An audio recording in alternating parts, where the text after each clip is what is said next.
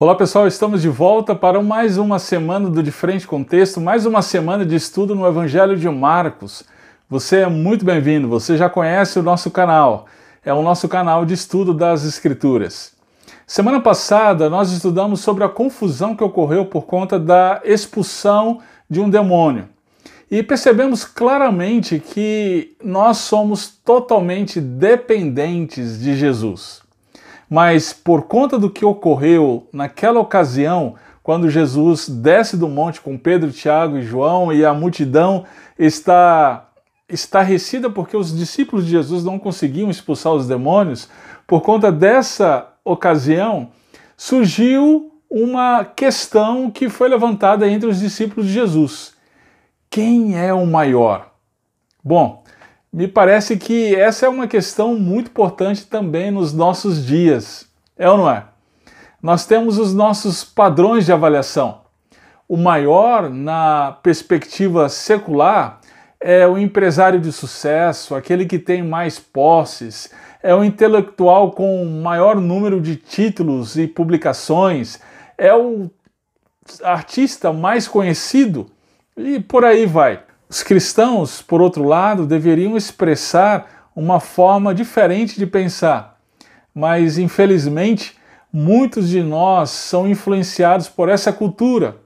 Assim, entre nós, o maior é o pastor CEO que gerencia a maior igreja em termos numéricos, é o pastor da mídia que tem até mesmo canal de TV, é o palestrante quase que onipresente em todos os congressos é o pastor do YouTube que parece ser doutor em todos os assuntos, desde política, economia, até mesmo o campeonato da NBA. Bem, agora essa pergunta dos discípulos, quem é o maior, é respondida por Jesus de maneira inusitada. Ele diz que se o teu olho te faz pecar, lança-o fora. Como assim? Essa declaração de Jesus tem sido mal interpretada ao longo da história da igreja. Já teve até mesmo quem disse que, de fato, deveríamos literalmente uh, arrancar os membros se eles nos fazem pecar. Bem, nós sabemos que não é essa interpretação literal, mas então qual é?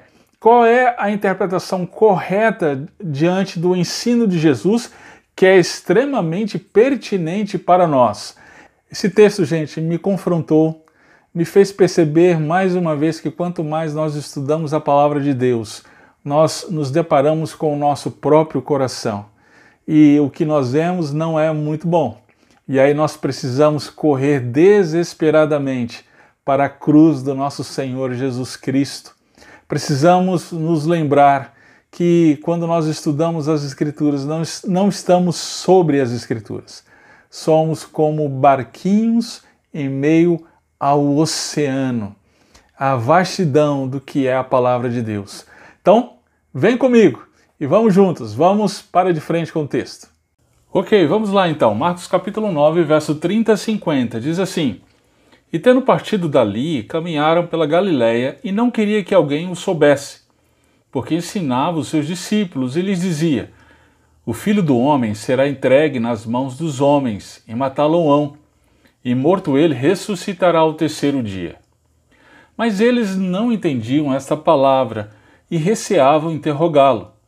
E chegou a Cafarnaum, e entrando em casa, perguntou-lhes: Que estavais discutindo entre vós pelo caminho?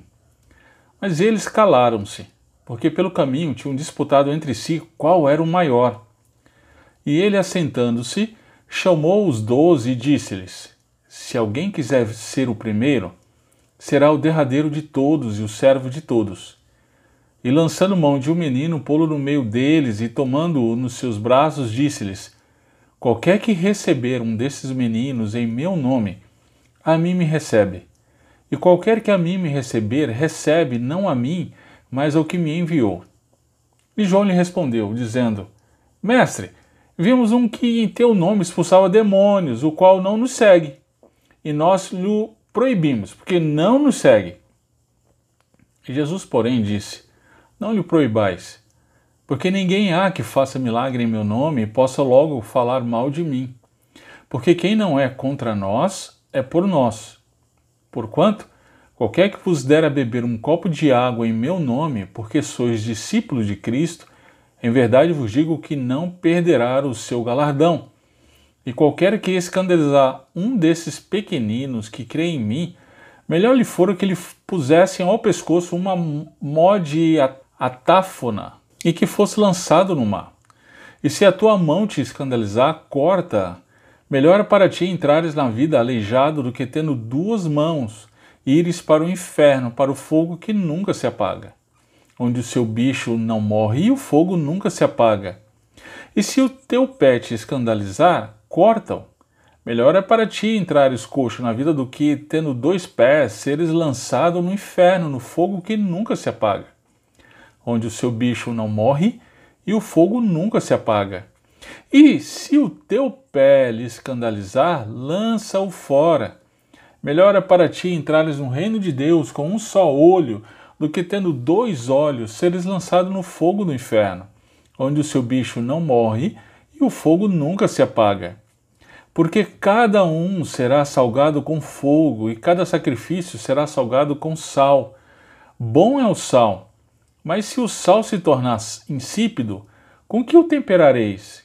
Tende sal em vós mesmos e paz uns com os outros. Muito bem, gente, esse texto é riquíssimo. Muita coisa Jesus está passando para a gente aqui de maneira muito profunda. Vamos, vamos procurar entender isso aqui então. Jesus percorria Galiléia e Marcos nos informa que de maneira secreta. A intenção de Jesus era dedicar mais tempo ao discipulado dos seus discípulos. Nessa ocasião, Jesus mais uma vez menciona sua morte e ressurreição. Essa é a segunda vez que Jesus fala sobre isso. Já estudamos a primeira vez que Jesus fala sobre isso. Você deve estar lembrado. Lá em Marcos 8, verso 31, Jesus então explica a sua missão e o que estava por acontecer. Qual foi a reação dos apóstolos diante do ensino de Jesus? Olha lá o verso 32. Pedro o repreendeu, fazendo-se assim um adversário de Jesus. Muito bem, vamos voltar agora para o nosso texto de hoje, Marcos 9, verso 30 em diante. Agora nós estamos diante da segunda vez que Jesus ensina sobre o que estava por acontecer. Qual foi a reação deles, dos seus discípulos? Vamos ver. Primeiro lugar, não entenderam nada ainda. Segundo lugar, preferiram calar-se por recear perguntar. E em terceiro lugar, tem um detalhe que Marcos traz que é surpreendente eles discutiram no caminho. E qual foi o teor dessa discussão? Olha só, Jesus pergunta isso para eles. Marcos então nos informa que eles ficaram calados porque discutiam sobre quem seria o maior entre eles. É incrível! Jesus está falando sobre o seu caminho de sacrifício, sofrimento, morte e depois ressurreição. E qual é a reação deles? Discussão sobre quem seria o maior dentre eles. Parece que o fracasso dos discípulos em expulsar o demônio continuava agora em ter uma perspectiva correta do reino de Deus. Eles continuavam fracassando. Você já se sentiu profundamente frustrado com o resultado de seu ensino? Você ensina com todas as suas forças, com tudo que você tem de recursos, dedica tempo, talentos, e tudo que você vê é profunda ignorância e indiferença em relação ao que foi ensinado. Se você já passou por isso, você deve entender a situação aqui, não é mesmo? Mas qual foi a resposta de Jesus? Olha, eu confesso que se fosse eu, eu despejaria as minhas frustrações neles por meio de algum comentário sarcástico ou devolver com indiferença. De alguma forma eu me vingaria da indiferença deles. Entretanto, Jesus não era eu. Graças a Deus por isso. Veja como Jesus respondeu. Diz Marcos que ele se assentou. Isso não está no texto por acaso. É um indicativo de que ele, como mestre, estava por ensinar a seus discípulos.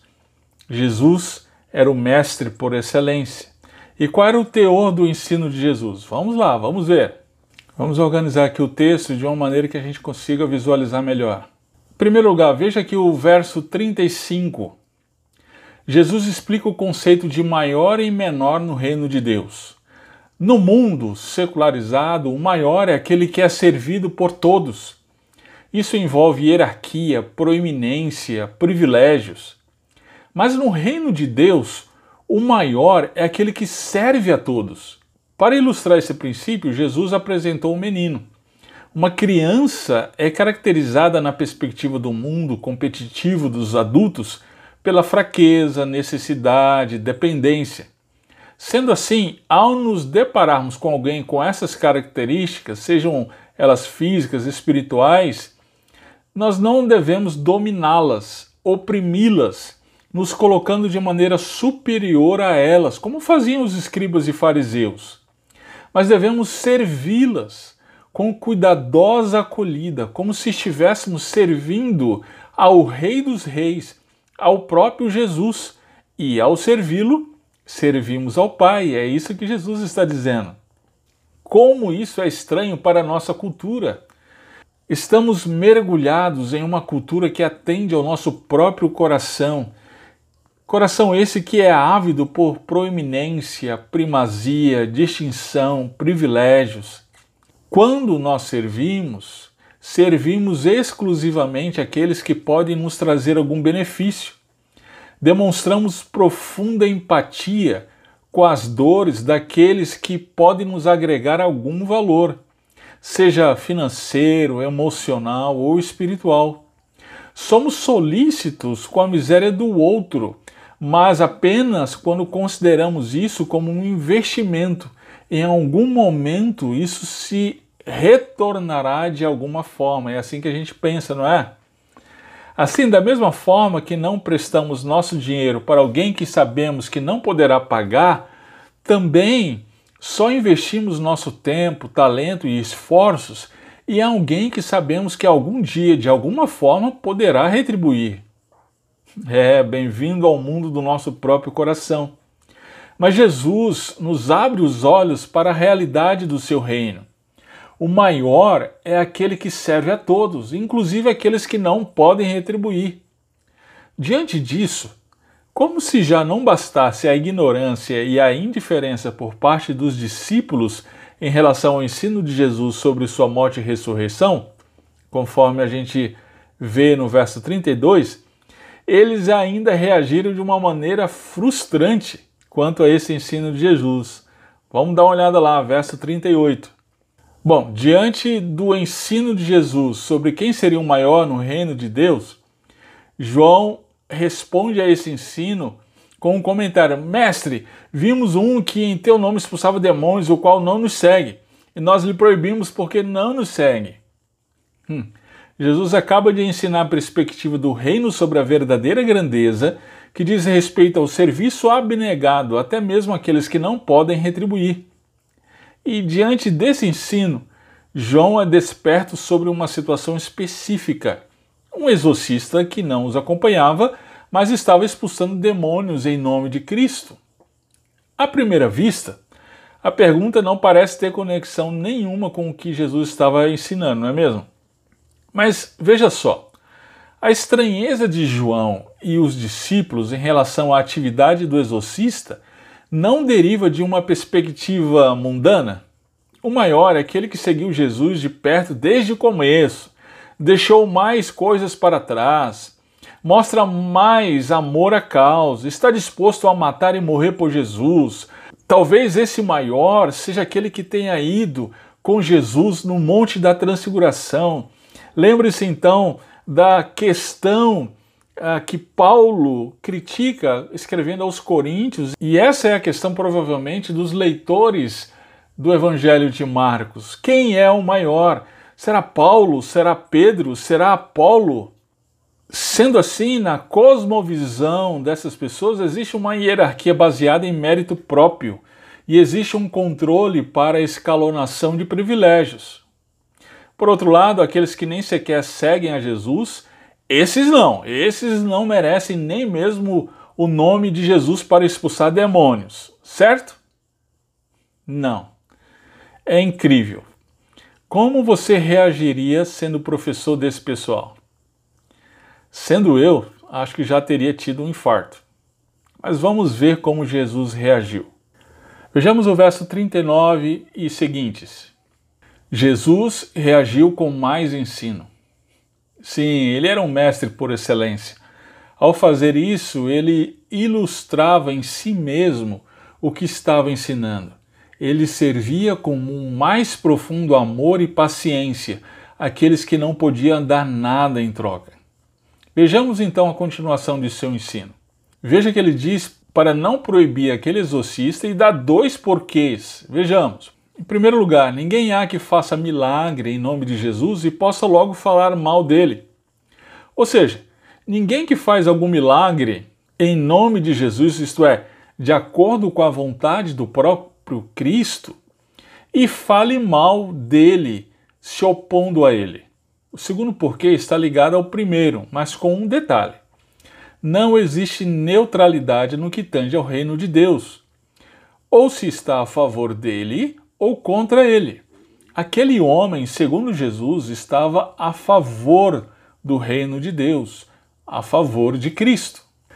Em seguida, o ensino de Jesus no verso 41 continua com um porquanto, ou seja, o que vem a seguir é o fundamento do que ele afirmou anteriormente. Vamos ver. Duas coisas. Primeiro, os que pertencem ao reino e recebem os enviados de Cristo ainda que com um simples copo de água, tem recompensa. É isso que Jesus vai dizer no verso 41. Em segundo lugar, quem são os pequeninos que Jesus se refere no verso 42? Perceba que ele diz em seguida: aqueles que creem em mim. Além disso, o pronome demonstrativo destes refere-se ao que vem imediatamente antes, que diz respeito àqueles que recebem os embaixadores de Cristo por causa de Cristo. Ok? Mais uma coisa: o que seria escandalizar os pequeninos? Lembre-se que o assunto surgiu da pergunta sobre quem é o maior. Querer ter a primazia, se colocar de maneira soberba sobre o outro, ainda que com uma roupagem espiritual, é escandalizar aquele que crê no Deus que se fez servo. Então aqueles que escandalizam estes sofrerão uma pena muito maior que ter amarrada no pescoço uma pedra de moinho e ser lançado ao mar. É bem curiosa essa imagem que Jesus usa aqui. Aqueles que se lançam em uma empreitada de autopromoção terminarão sendo precipitados nas profundezas. Você acha pesado o que Jesus está dizendo? Espere então para ver o que vem a seguir. Vamos lá, vamos ver. Perceba aqui que o verso 43 a 47 compõe um mesmo bloco com repetições de metáforas que visam dar ênfase a um ensino. Que ensino é esse? Vamos ver. Primeiro, ele fala de mão, pé e olho. Essas são partes essenciais do corpo humano. Assim, Jesus se utiliza de uma hipérbole para dizer o que vem a seguir. Mesmo sendo partes importantes do corpo humano como estas, se elas causarem escândalo, devem ser cortadas. Perceba que o escândalo é repetido em todas as metáforas, no verso 43, 45 e 47. Além disso, ele já foi mencionado no verso 42.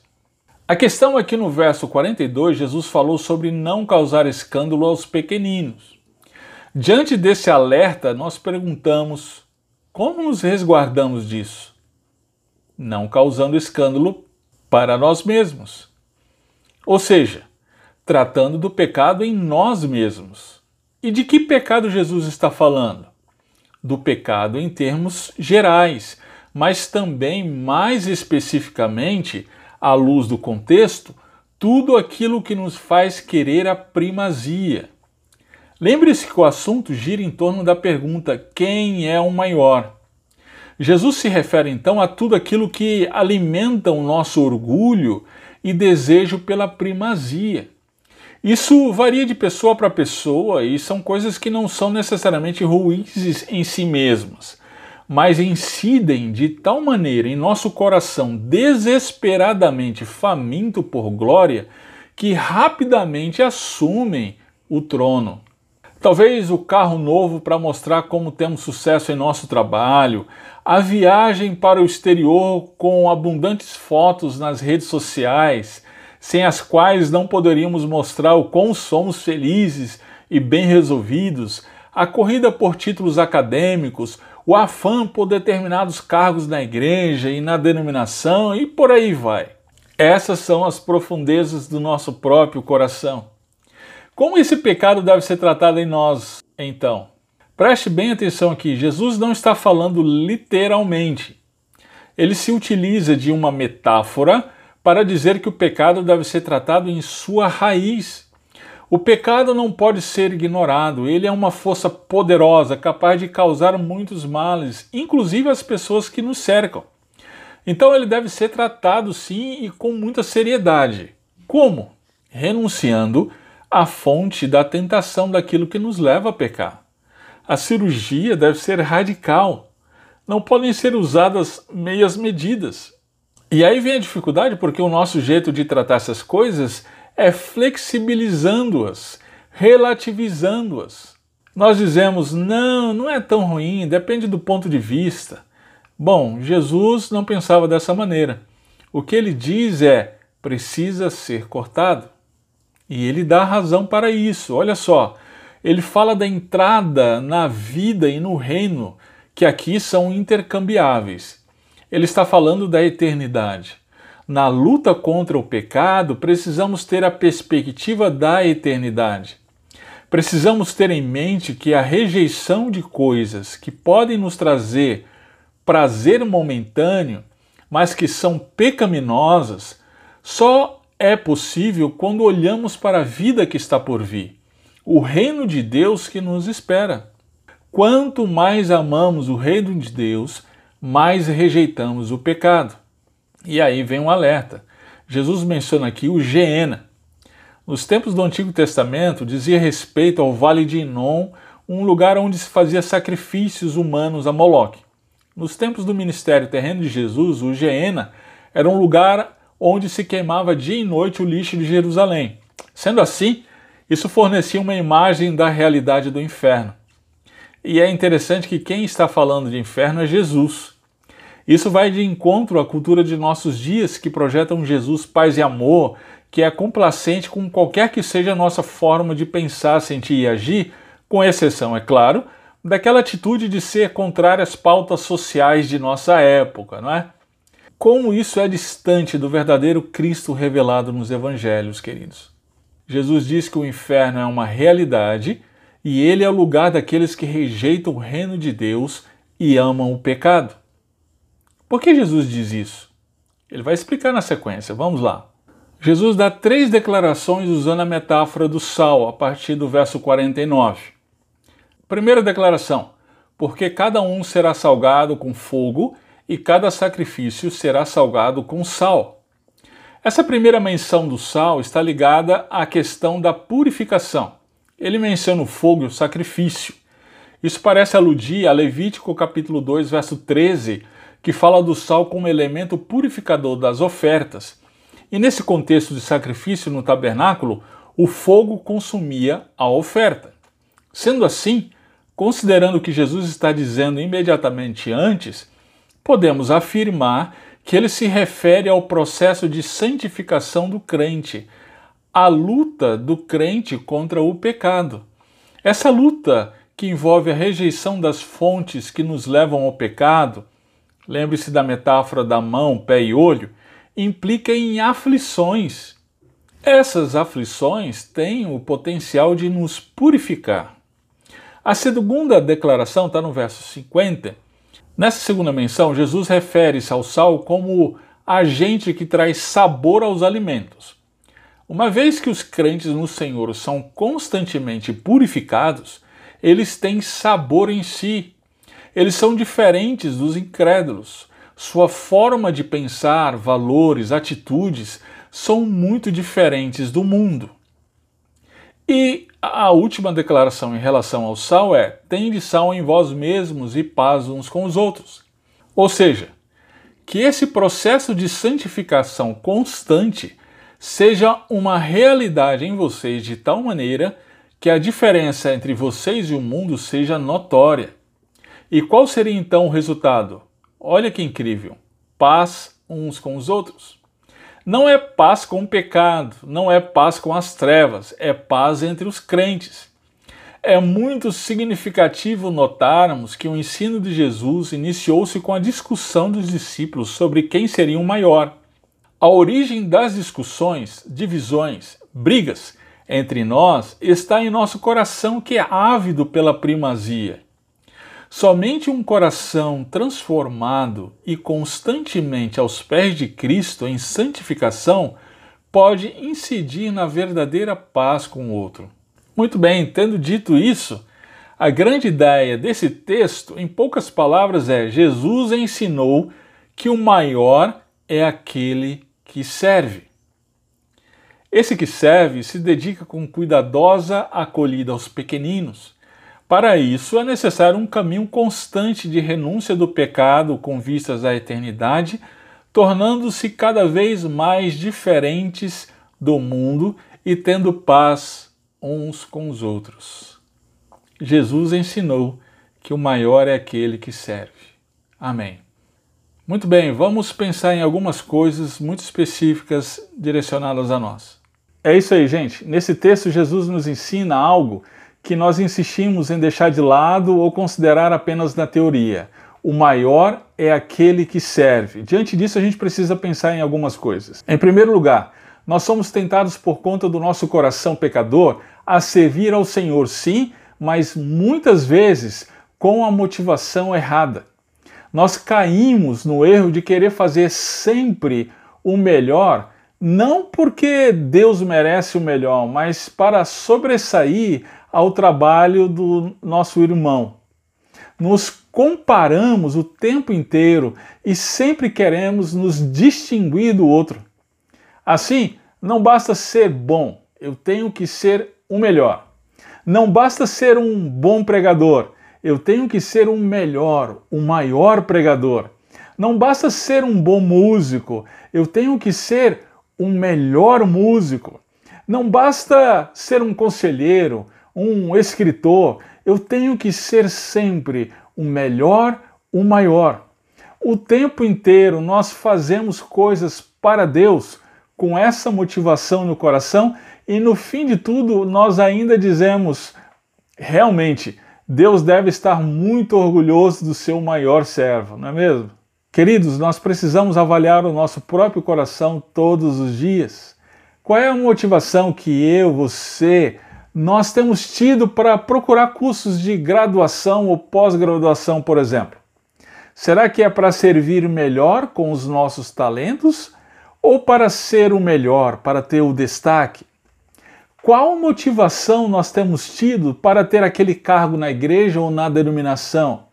É para servir melhor ao nosso mestre ou para ser o melhor, se destacar entre os demais? A gente precisa avaliar isso todos os dias. Para terminar, eu gostaria de chamar a atenção para o processo de santificação. Nós já somos santos, declarados santos por causa do sacrifício de Cristo Jesus. Acontece que enquanto nesse mundo nós somos aperfeiçoados todos os dias de acordo com o caráter de Cristo. E que luta nós travamos contra o pecado do nosso próprio coração todos os dias, é não é? Nós precisamos estar todos os dias, por causa disso, diante do Senhor, pois a gente precisa levar a sério o processo de santificação diária e esse processo de renúncia dos desejos do nosso coração por reconhecimento, privilégios, proeminência, primazia, distinção. Gente, somente Cristo pode nos levar a ver as profundezas das trevas de nosso próprio coração. E uma vez visto, que corramos em súplica pela transformação que somente o nosso Senhor, o nosso Mestre, pode operar em nós. Mas graças a Deus que Ele está conosco, Jesus é Deus conosco. E eu dou graças a Deus porque estamos juntos, sendo impactados pela palavra de Deus, confrontados muitas vezes, mas com tudo isso, crescendo no conhecimento do Senhor e crescendo de acordo com o caráter do Senhor. Então vamos continuar juntos. Vamos continuar no de frente com o texto.